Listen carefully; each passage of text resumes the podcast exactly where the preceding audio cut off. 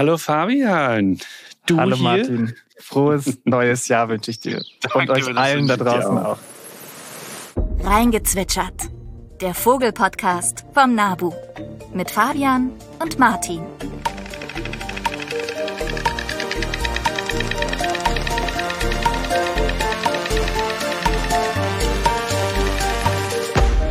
Ich hoffe, ihr hattet eine tolle, eine tolle Weihnachtszeit. Seid gut ins neue Jahr gekommen, ohne, ohne zu viel zu knallen für die Vögelchen. Und ja, Martin, geht's dir gut? Bist du schön, dich 2024 zu sehen? Ja, ganz meinerseits. Mir geht's gut. Ich bin gut reingerutscht und ich freue mich auf unsere allererste Folge im neuen Jahr und hoffe, dass noch viele, viele weitere in diesem Jahr und darüber hinaus folgen werden. Ich auch. Ich bin gespannt. Letztes Jahr war ein echt schönes Jahr mit dem Podcast und ich freue mich auf das kommende und heute, das soweit können wir schon mal verraten, geht's um die Vögel im Winter. Was mhm. machen Vögel eigentlich? Was fressen die? Wie sind die daran angepasst? Es ist arschkalt. Wie üblich, das haben wir über den Jahreswechsel nicht geändert, fangen wir wieder an mit ein paar Einsendungen und Fragen von euch.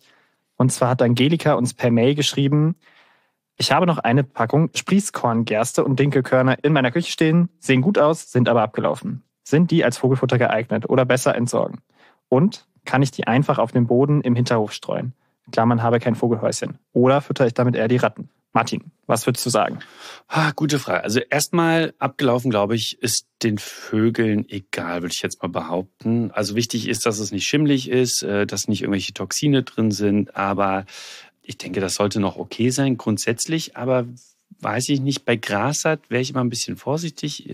Ich weiß, dass oft der Weizen beigemischt ist, aber aufgrund vielleicht auch der, der Anatomie dieses Weizenkornes fressen das nicht alle Vögel. Also es ist relativ groß und ich glaube, eher größere Vögel ähm, haben Zugang zu dieser Grassaat und Dinkelkörner und äh, Gerste gehören ja mit dazu weiß nicht, vielleicht wäre es besser, wenn man die schrotet oder ein bisschen zerkleinert und dann würde ich das einfach mal ausprobieren in kleinen Mengen und gucken, ob oder was daran geht. Generell ist so ein Futtersilo immer besser, als es auf den Boden zu streuen, weil einfach durch die Feuchtigkeit, also natürlich klar, der Punkt mit Ratten ist natürlich auch da, aber auch einfach es gammelt schneller und äh, da bietet sich so ein Futtersilo deutlich mehr an. Mhm.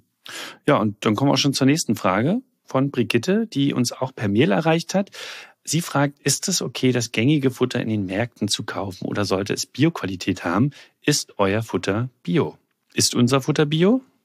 Nicht immer. Nicht immer. Ich glaube, also im Now-Shop gibt einiges aus Bioanbau, aber nicht immer. Mhm. Natürlich ist es besser, wenn man biologische Anbaumethoden bevorzugt. Da wird weniger oder kein, keine Pestizide eingesetzt. Die sind quasi auch in der Herstellung besser für die Vögel. Also ja, Empfehlung für ja. Bio, aber ich würde jetzt nicht sagen, es ist, es ist nicht ja, es verboten, ist da jetzt kein, genau. kein Muss, da jetzt kein äh, Biofutter zu kaufen, ist ja auch recht teuer, aber schon eine Werbung dafür. Vielleicht eher ein bisschen weniger füttern, dafür besseres Futter, mhm. als mhm. immer hm, tonnenweise nachzuschütten, wo dann auch Sachen schlecht werden oder so. Das vielleicht als, als Empfehlung gesagt. Alright, Martin, auf zu den Vogelnews. Die Vogelnews. Kommen wir zu unseren ersten Vogelnews 2024, vorgestellt von Martin Rümmler vom NABU. Herzlich willkommen, los geht's. Schön eingesprochen, ja. Danke. Ähm, das ist eine Nachricht, die auch schon etwas älter ist, aber nichtsdestotrotz erwähnenswert. Ähm, sie stammt also vom Oktober letzten Jahres. Und zwar geht es um Auerhühner im Schwarzwald. Denn diese Nachricht, den Link ver verlinken den, wir. Genau, den Link verlinken wir euch natürlich in den Show Notes, könnt ihr nachlesen. Also, dort geht es also um, um Folgendes. Die Auerhühner im Schwarzwald haben viele, viele Jahre unter einem Populations, ähm, Einbruch gelitten und im letzten Jahr konnte erstmals nachgewiesen werden, dass dieser Abwärtstrend also gestoppt wurde, was erstmal eine gute Nachricht ist. Und äh, vielleicht ganz kurz zur Art. Auerhühner sind die größten europäischen Hühnervögel, die wir haben. Und ja, die Art ist in Deutschland vom Aussterben bedroht. Ähm, das liegt vor allem am Lebensraumverlust. Also es sind hauptsächlich vegetarisch lebende Hühnervögel, die also Beeren fressen oder zum Beispiel auch äh, Blaubeeren, ähm, Laub, aber im Winter zum Beispiel auch Fichten und Kiefernadeln, also sehr schwer verdaulich.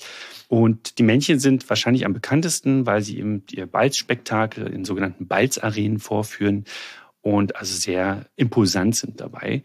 Ja, also es scheint einen Aufwärtstrend zu geben oder zumindest, wie gesagt, diesen Abwärtstrend, der wurde gestoppt. Man hat also gezählt, dass im Frühjahr letzten Jahres 106 balzende Hähne im Schwarzwald angetroffen wurden. Und das sind ungefähr zehn Prozent mehr als im Jahr zuvor. Und nach Schätzungen ja, der Behörden sind also aktuell 220 Tiere im Schwarzwald anzufinden. Jetzt ist aber die große Kunst und die Kür, diesen Abwärtstrend nicht nur zu stoppen, sondern auch in einen Aufwärtstrend umzukehren und im Idealfall natürlich auch langfristig zu stabilisieren. Und deswegen plant also das Landwirtschaftsministerium in Baden-Württemberg zum Beispiel die Auflichtung von, von Waldflächen, um also das, den Unterwuchs zu fördern, Heidelbeerbüsche und so weiter und natürlich Schutzzonen einzurichten, wo dann die Auerhühner ungestört sind von Menschen, zum Beispiel beim Wintersport. Hast du schon mal eins gesehen, Martin? Nee, leider nicht. Ich weiß aber, dass du schon eins gesehen hast. Ich erinnere mich nämlich noch an das Foto. Ja, ich wurde sogar von einem attackiert ein paar Wintersportler auch, die da so einen Weg lange, lange gelaufen ja. sind. Und dann kam er da aus dem Busch gehopst und hat seine volle Pracht gezeigt und auch seinen Gesang ertönen lassen. Und ich finde, an dem Gesang, der ist echt auch unglaublich. Können wir euch alle auch mal teilhaben? Und den spiele mhm. ich mal ein.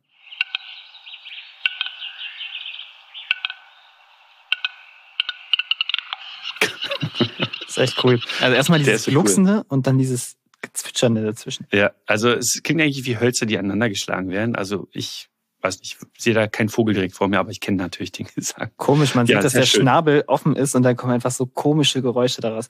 So Toller Vogel. Hoffentlich wird es ihm auch in zehn Jahren noch gut gehen. Okay, eine News haben wir noch, eine kurze, die mhm. habe ich mitgebracht. Und zwar gucken wir zurück auf das Jahr 2023. Das Vogelfoto des Jahres, also der Fotowettbewerb Bird Photographer of the Year, 2023 wurde gekürt. Es gab mehr als 20.000 Einsendungen. Man muss kurz noch dazu sagen, das ist jetzt kein deutscher Wettbewerb, sondern generell auf der Welt. Der erste Platz ging ein, ein spektakuläres Bild, das einen Luftkampf zwischen einem Wanderfalkenweibchen und einem Braunpelikan zeigt. Und das Wanderfalkenweibchen, es greift alles an, was die Brut, was der Brut zu nahe kommt. Dieses Individuum, was, was der Fotograf da festgehalten hat. Und er hat schon seit vier Jahren versucht, diese Situation einzufangen. Es geht wohl schon ein paar Jahre so. Und das Foto ist wirklich sehr schön geworden. Könnt ihr euch gerne anschauen. In den Show Notes, da werden wir euch nämlich wie immer alles verlinken.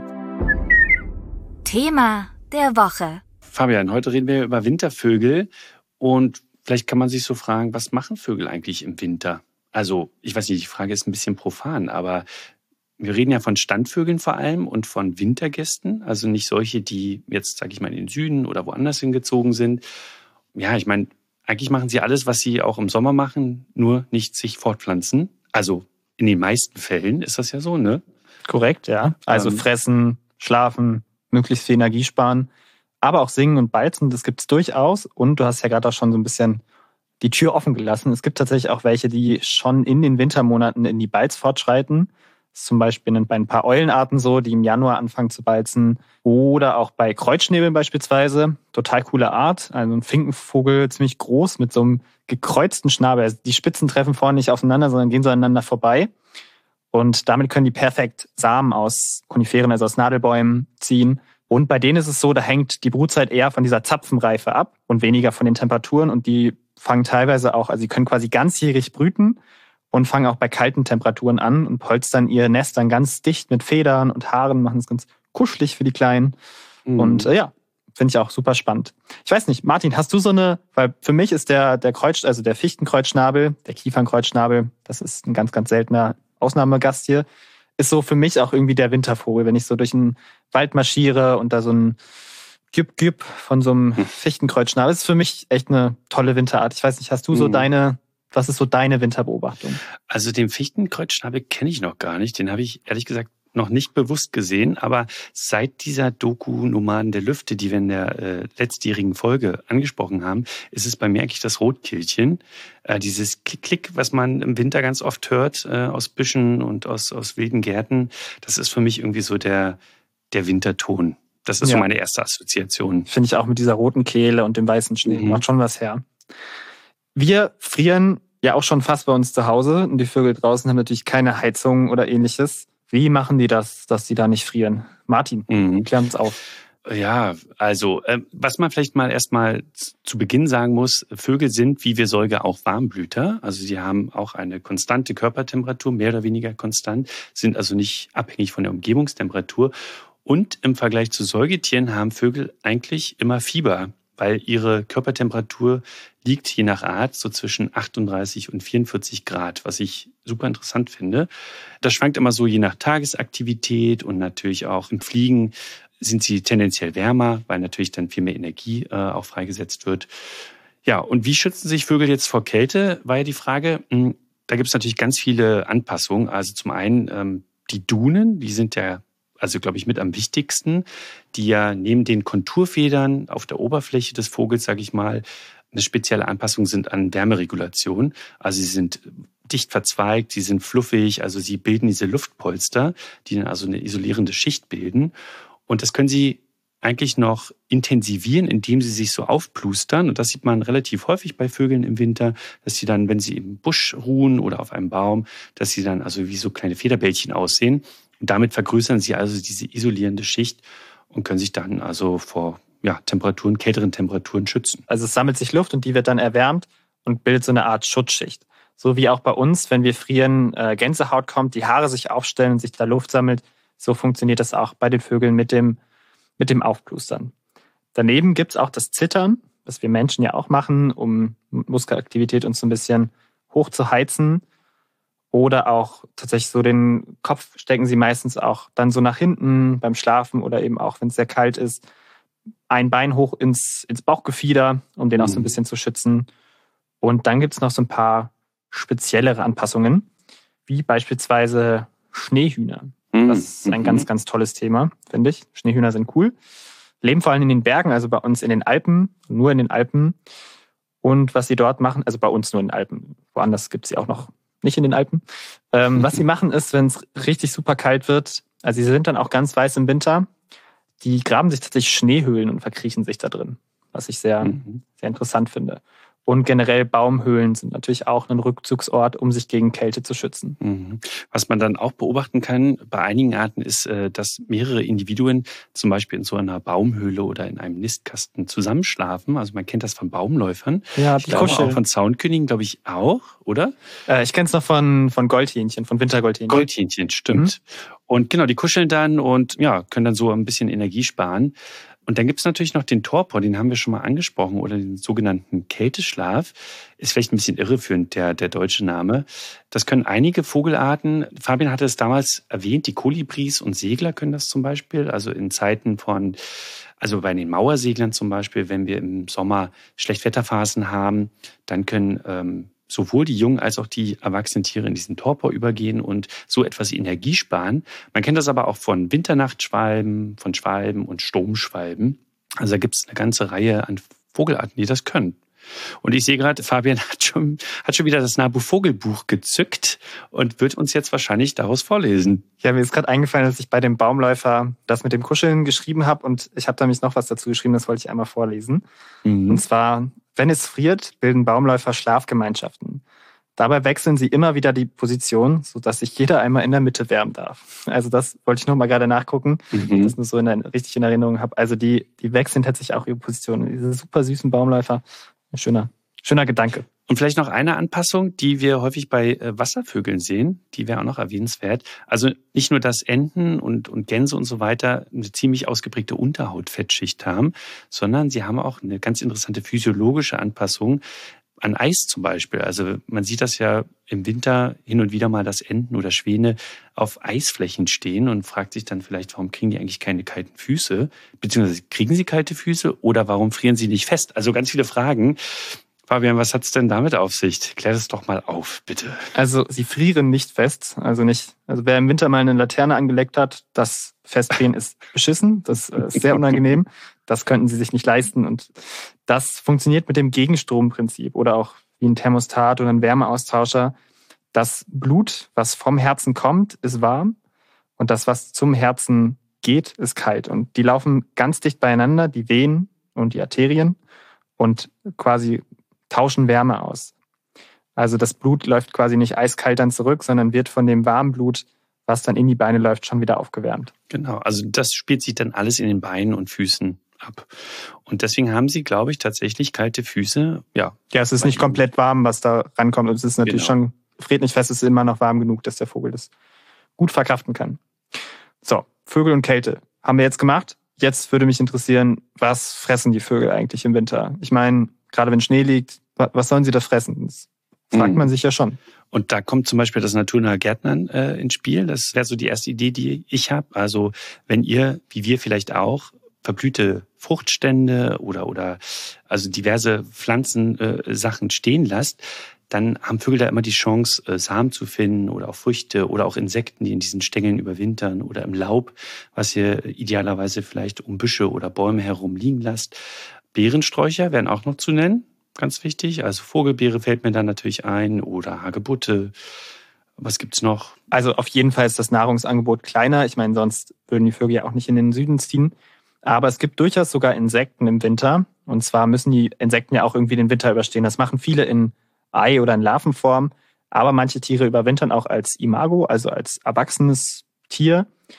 Und zum Beispiel in irgendwelchen Mauerritzen. Aber natürlich sind die Larven auch gutes Futter. Also beispielsweise Schilfeshohl, da überwintern sehr viele Insekten, so in Raupenform meistens. Oder auch unter Rinden oder sowas. Und Vögel suchen gezielt dann danach und fressen die Sachen. Und was mir noch einfällt, der, es gibt sogar Nahrungsdepots. Der Tannenherr beispielsweise, aber auch der mhm. Eicheherr legen Nahrungsdepots an und verstecken beim Tannenherr ist zumindest nachgewiesen bis zu 6000 Dinge, die sie dann im Frühling, also im Winter, aber auch noch hin im Frühling und noch länger von sie zehren können. Also gutes Gedächtnis. Mhm. Und es gibt ja auch interessanterweise ein paar Vogelarten, die tragen irgendwie den Winter auch in ihrem Namen. Also mir fällt zum Beispiel ein das Wintergoldhähnchen. Ich weiß gar nicht, warum das eigentlich so heißt. Weil das andere im Sommer, er nur im Sommer da ist und Richtung Süden zieht, ist das Wintergoldhähnchen auch im Winter da. Macht natürlich Sinn. Ist aber auch Oder, im Sommer da. Äh, okay, genau. und dann gibt's natürlich noch den Eisvogel. Und das finde ich ganz interessant, wie dieser Name zustande kommt. Äh, da gibt's, soweit ich weiß, zwei Hypothesen. Ich glaube, die eine ist, dass äh, Eisvögel sehr abhängig sind davon, ob sie im Winter offene Wasserstellen finden. Sie sind ja ausgesprochene Fischfresser und sie äh, erbeuten ja kleine Fische ähm, durch Stoßtauchmanöver. Und wenn natürlich Gewässer zugefroren sind, dann ist ihnen diese Nahrungsquelle verwehrt. Und deswegen passiert es äh, oder ist es in der, in der Vergangenheit oft passiert, dass in sehr harten Wintern, wenn also die Gewässer alle zugefroren sind, die Eisvögel schlicht verhungert sind. Und dann hat man diese ja, Tiere auf dem Eis gefunden. Das ist eine Namensherkunft. Hast du noch eine zweite zufällig, Fabian? Also ich dachte immer, das kommt von der Farbe, weil es so ein, so ein kühles Blau mhm. ist. Aber ich habe ja auch ein schlaues Buch, wo ich jetzt hier mal nachlesen wollen würde. Und zwar steht da, Isaro war im Althochdeutsch ein eigenständiges Wort für diesen Vogel. Wahrscheinlich im Wege der Klanganpassung zu Eis bzw. Eisen geworden. Okay, das hatte ich nicht auf dem Schirm. Mhm. Okay, ja, vielleicht wegen der orangefarbenen ähm, was waren das? Rückenpartien, ja. glaube ich. Der Bauch nee, ist orange. Ist blau. Bauch. Ja, der Bauch. Andersrum, Sorry. genau. Oh so, so Eisenoxid, ja. Was haben wir noch für Spurenlesen? Das ist zum Beispiel auch ein Ding. Das finde ich total cool, wenn es matschig ist oder vor allem, wenn Schnee ist, ist es noch schöner. Dann sieht man manchmal Vogelspuren. Sowohl Fußabdrücke, aber auch so wie so kleine Schneeengel, so Abdrücke, wenn die Vögel hochfliegen, dann hinterlassen die Flügel so ein, so ein Federmuster. Sieht sehr, sehr schön aus. Und man kann anhand dieser Federabdrücke wird schwierig, da kann man vielleicht ein bisschen die Größe schätzen, aber an der Fußabdrücke auch sogar die Art oder zumindest die Gruppe bestimmen. Ne? Hat, wie mhm. groß, hat Schwimmhäute, hat keine Schwimmhäute, hat Schwimmlappen, wie sind die Zehen angeordnet? Nicht jeder Vogel hat drei Zehen vorne und eine hinten. Es gibt auch andere Vögel, zum Beispiel, gut, Papageien, Kuckucke findet man jetzt nicht so sehr im Winter, die zwei Zehen nach vorne und zwei nach hinten haben. Aber durchaus lässt sich so ein bisschen was von dieser Spur, ein bisschen Fährtenlesen betreiben. Mhm. Und was ich auch noch ganz interessant finde, ist das Thema Invasionsvögel. Wir hatten ja schon die ähm, beerentragenden Sträucher genannt, die oftmals eben die einzige Nahrungsquelle für ja, vegetarische Vogelarten sind. Und es kommt hin und wieder vor, ich hatte das noch nicht, äh, ich habe es noch nicht bewusst erlebt, aber dass wir im Winter den Einflug von bestimmten Vogelarten aus dem Norden oder aus dem Osten haben, die dann also scharenweise ja, in Mitteleuropa zu sehen sind und sich dann zum Beispiel hier an Vogelbeerbäumen laben. Und da kommt natürlich als erstes die Art der Seidenschwänze oder der Seidenschwanz in den Sinn. Hast du schon mal einen gesehen, Fabian? Yep, habe ich. Toller ja. Vogel. Ja. Mhm. Wirklich hübsch, so orangelich mit so einer tollen Strähne und auch so komischen Wachsplatten an den Flügeln und teilweise an den Schwanzfedern. Also wirklich verrückte Art. Und die fressen dann die Beeren. Und man muss dazu sagen, sie fressen auch Beeren, die wir für giftig, also oder für uns Menschen giftig sind weil die genauso wie viele Drosseln und generell Vögel eine sehr leistungsstarke Leber haben, die diese Giftstoffe gut verarbeiten. Und gerade im Winter ist noch der Fall, wenn es gefrostet hat, dann werden die Giftstoffe sind ein bisschen neutralisiert. Das heißt, die Aufnahme ist dann leichter. dass sie zum Beispiel so Gärstoffe auch, ne, dass die Vögel jetzt nicht vergiftet werden von den Bären, das können die ganz gut wegstecken. Mhm. Es gibt noch andere Invasionsvögel, nur als kleine Ergänzung noch. Also Bergfinken sind, gehören auch in diese Gruppe. Birkenzeisige, Tannenheer, Unglücksheer. Habe ich auch noch nicht gesehen. Du, Fabian? Nee, in Deutschland auch unmöglich, glaube ich. Ich glaube, die kommen bis Polen runter oder sowas. Und der heißt meines Wissens, glaube ich, auch so, weil eine ganz hochnordische Art und in sehr kalten Wintern kommt er durch die Nahrungsknappheit, jetzt nicht nur unbedingt durch die Temperatur getriggert, kommt er dann weiter, also weicht aus und quasi, wenn Leute den beobachtet haben, galt das als schlechtes Omen, dass halt der Winter extrem hart wird, dass quasi von Norden noch dann noch was Kaltes kommt. Mhm. Genau, ist kaum vorhersehbar. Also das ist nicht zu verwechseln mit dem, sage ich mal, regulären Vogelzug. Genau. Jetzt haben wir über verschiedene Dinge, Invasionsvögel, wie schützen sich Vögel vor Kälte. Aber ich glaube, was bei den meisten, bei euch vielleicht auch, die gerade zuhören, eher zutrifft, wenn ihr an Wintervögel denkt, ist das Futterhäuschen. Und dafür ist der Winter natürlich auch die klassische und geeignetste Zeit, um die Vögelchen am Häuschen zu füttern. Und ja, ich weiß nicht, Martin, was ist so dein, was kommt so bei dir, wenn du fütterst? Ja, so die Klassiker, Kohl- und Blaumeise, aber auch Grünfinken zum Beispiel oder hin und wieder auch mal Bergfinken oder Ernstzeisige, je nachdem, was angeboten wird. Und da haben wir passenderweise noch eine Frage, die auch aus der Community kam von Nicola über Spotify. Sie fragt nämlich, so oft fliegen undefinierbare Finkentrupps über mich hinweg. Habt ihr Tipps zur Bestimmung überfliegender Vögel? Fand ich ganz interessant, die Frage, weil man tatsächlich ernstzeisige birkenseisige, also ich glaube, die ganzen Finkenverwandten fliegen oft in Trupps, auch im Winter. Ich denke mal, Anhaltspunkt ist immer, sind die Rufe. Ähm, oftmals geht das einher mit Rufen. Das ist immer ein guter Anhaltspunkt, wo man einfach mal nachhört, vielleicht in Audiodateien und guckt, was, ja, was die so von sich geben, die verdächtigen Kandidaten, sag ich mal. Und die Flugsilhouette kann auch helfen. Ja, und da sind die Rufe, also da kann ich wieder Werbung machen für Stimmlernen weil man damit wirklich einfach viel mehr wahrnimmt und auf einmal sind, sieht man viel mehr Arten. Auch wenn man im Park unterwegs ist, hört man im Winter die, die Erlenzeisig, dass man so ein Dü, so ein bisschen traurig irgendwie wegfliegen. Oder mal ein Birkenzeisig, den man ohne, die, ohne den Ruf fast nicht entdecken kann. Der macht so ein, so ein bisschen wie so ein, so ein so ein bisschen wie so ein Schienengewehr irgendwie. Grünfinken, so ein Gückückück, die sind äh, durchaus auch häufig am Futterhaus. Schon mal super, dass du erkennst, dass es ein Finkentrupp ist. Also sie sind oft etwas bulliger, fliegen meist in Trupps und so kleine Wellen. Und dann regelt sich der Rest mit dem Ruf. Ja, schöne Frage für dich. Ja, und passend dazu natürlich auch Futterhaus, winterliche Vögel, steht ja die Stunde der Wintervögel an. Ähm, und das ist immer eine super Gelegenheit, um Vogelbeobachtung zu machen. Und ihr könnt alle mitmachen. Das ist also ganz einfach. Äh, Ziel ist es bei dieser Aktion vom NABU, dass wir keine exakte Bestandsaufnahme der Vögel im Winter machen, sondern vielmehr Trends und Entwicklungen in der Vogelwelt feststellen.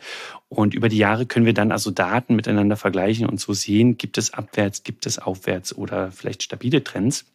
Und ja, im schlimmsten Fall, sage ich mal, müssen wir daraus dann Schutzmaßnahmen ableiten, um äh, zum Beispiel vor allem also unsere Siedlungsvögel, um die es ja geht, ja, zu entwickeln. So ist es. Wie das funktioniert, werden wir gleich nochmal im Nabu-Gezwitscher drauf eingehen. Vielleicht noch eine Frage, die da auch aus der Community kam. Und zwar ging es darum, von Florian wurde die per Mail geschickt. Mir ging letztens eine Frage durch den Kopf. Das ist ein langer Text. Ich versuche das mal zusammenzufassen. Es geht vor allem darum, dass die Beobachtungen ja durchaus von Hobby-Ornithologinnen und Ornithologen verzerrt werden, weil es eher Leute mit weniger Erfahrung sind und das jetzt nicht deckungsgleich ist mit zum Beispiel Listen, die man über Ornitho, also über wirklich Plattformen für von Ornithologen sich generieren kann. Ja, und da direkt mal als Antwort, ja, das ist so, aber das ist durchaus, sage ich mal, eingeplant. Also das ist jedes Jahr gleich, dieser, dieser Fehler, dass natürlich häufige Arten besser bestimmbar sind und natürlich gibt es ja auch noch weitere Fehler mit wir zählen ja nicht flächendeckend die Landschaft, sondern gucken, nur die Leute zählen, wir zählen eher in Gärten, in Parks, Stadt ist überrepräsentiert, sage ich mal. All diese Dinge sind mit dabei, kann man durchaus aber auch trennen durch den Standort. Aber sie sind jedes Jahr dabei. Das heißt, diese Trends und diese Entwicklungen können wir durchaus davon ableiten. Und das zeigt sich auch, dass sich Trends, die sich in den professionellen Zählungen, wie zum Beispiel erhöhtes Auftreten von Invasionsvögeln, vielleicht überbleibende Zugvögel, die dann doch nicht oder später abziehen. All sowas zeigt sich auch in den Stunde der Wintervögeldaten. Und damit kommen wir automatisch gleich zum Nabu-Gezwitscher. Nabu-Gezwitscher. Wie angekündigt, die Stunde der Wintervögel, die geht morgen los bis Sonntag. Und das ist die 14. ja, 14. Folge hätte ich schon fast gesagt. Die 14. bundesweite Wintervogelzählung vom NABU und die funktioniert folgendermaßen. Also erstmal kann jeder mitmachen und jede. Wir fangen ab morgen an, ab dem 5. Januar und es geht darum, innerhalb dieses Wochenendes eine Stunde lang die Vögelchen zu zählen und aufzuschreiben. Dabei wird immer die maximale Anzahl, die gleichzeitig da ist, gezählt. Also wenn ich eine Amsel sehe und zehn Minuten später noch eine Amsel, sind es nicht zwei, sondern immer noch eine, weil das die maximale Anzahl war. Also so funktioniert das. Nochmal eine schönere und genauere Erklärung gibt's auf jeden Fall online. Und wir beim NABU schauen auch, dass da jetzt nicht so extreme Schnitzer, also wenn ihr jetzt jemand eine Schneeeule meldet, dann wird das auf jeden Fall rausgefiltert. Da sitzen wir dann hinter den Kulissen und prüfen die Daten auch. Und es ist einfach eine schöne Aktion, um sich nochmal einfach auch allein sich eine Stunde Zeit zu nehmen, das sich das zu gönnen und das mal so bewusst wahrzunehmen, was da an kleinen Vögelchen hin und her fliegt, auch wenn es in Anführungsstrichen nur die Alltagsvögel sind, auch die sind super schön und das Verhalten zu sehen. Also ich mag das einfach als ja, Alltags-Detox-Moment schon alleine.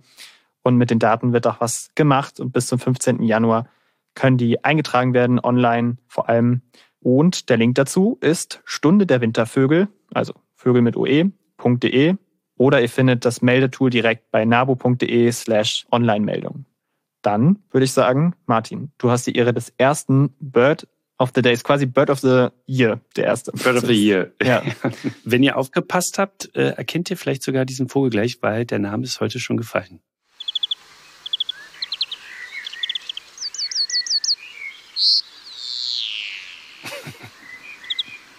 Gefällt mir sehr gut. Mag ich sehr gerne hören. Einer meiner ersten Vogelstimmen, die ich gelernt habe. Ich weiß noch, Mhm. Papa zu Hause war beim, beim Bruder, wir haben den gesehen, oben auf einer Tanne saß er. Und es ist, äh, ist ein Vogel mit einem kräftigen Schnabel, verrät dann schon die Finkenverwandtschaft und ist in etwa so groß auch wie ein Buchfink. Die Männchen sind im Prachtkleid so gelbgrün bis olivgrün, also das Männchen hat so verschiedene Farbpartien und im Winter auch häufig an der Futterstelle zu sehen. Also kennt ihr sicherlich. Ja, die Art liebt heckenreiche Parks und Gärten, wo sie dann auch gerne in den Büschen übernachtet. Ich löse es mal auf. Es ist der Grünfink, für alle, die es vielleicht noch nicht äh, erraten haben. Ja, der Grünfink ist eine ganz besondere Finkenart, weil er vor einigen Jahren äh, durch eine Krankheit dezimiert wurde, nämlich Trichomonaden. Das sind parasitäre Einzeller, die vor allem in den Sommermonaten auftreten. Und deswegen ist es ganz wichtig, dass also auch Wasserstellen, die man im Sommer anbietet, immer sauber hält. Also dass man da ein besonderes Augenmerk auf die Hygiene legt, damit eben die Übertragung solcher Krankheiten nicht gefördert wird. Und zu guter Letzt noch ein kleiner Ausschnitt aus dem Nabu Vogelbuch, auch natürlich zum Grünfinken. Zankerei. Oft kommen die geselligen Finken in Trupps zum Futterhäuschen und fangen untereinander oder mit anderen Singvogelarten kleine Streitigkeiten an. Meistens können sich die kräftigen Grünfinken behaupten. Und das kann ich auch so bestätigen, das habe ich auch schon so beobachtet. Dann hören wir nochmal zum Abschluss das Gü-Gü-Gü und dann kommt oft so ein Dü, so eine ansteigende. Dann kann man sich ganz gut merken.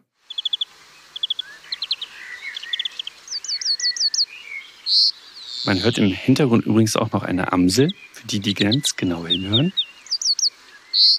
Ja, und mit dem schönen Gezwitscher des Grünfinkens verabschieden wir uns aus dieser ersten Folge 2024. Wir freuen uns, dass ihr da wart, dass ihr uns treu bleibt, dass ihr vielleicht neu zu uns gefunden habt. Und wie immer natürlich, abonniert uns, aktiviert das Glöckchen, dann werdet ihr auch benachrichtigt bei der nächsten Folge. Übrigens, wir hören uns in vier Wochen wieder. Wir machen eine kurze Winterpause. Ich hoffe, ihr habt einen, einen tollen Start ins Jahr. All die schönen Sachen, die ihr euch vorgenommen habt, klappen auch. Seid nicht zu, zu hart mit euch. Empfehlt einer Person dieses Jahr diesen Podcast, das können wir uns sehr wünschen. Und natürlich macht mit bei der Stunde der Wintervögel. Morgen geht's los. Gönnt euch die Stunde. Macht gern mit, mit Freunden und Kindern, Familie und zählt eine Stunde lang, was so auf eurem, in eurem Garten, im Park oder auf dem Balkon los ist. Und damit, Martin, war schön, dich gesehen zu haben. Und alle, die da draußen, genießt den Tag, genießt die Woche und kommt gut ins neue Jahr. Ich freue mich aufs nächste Mal. Macht's gut. Tschüss, bis bald. Tschüss. Das war Reingezwitschert, der Vogelpodcast vom Nabu. Eine Produktion des Nabu. Neue Folgen findet ihr überall da, wo es Podcasts gibt. Übrigens, mehr zum Thema Vogelschutz findet ihr auf unserer Website nabu.de und auf unseren Social-Media-Kanälen.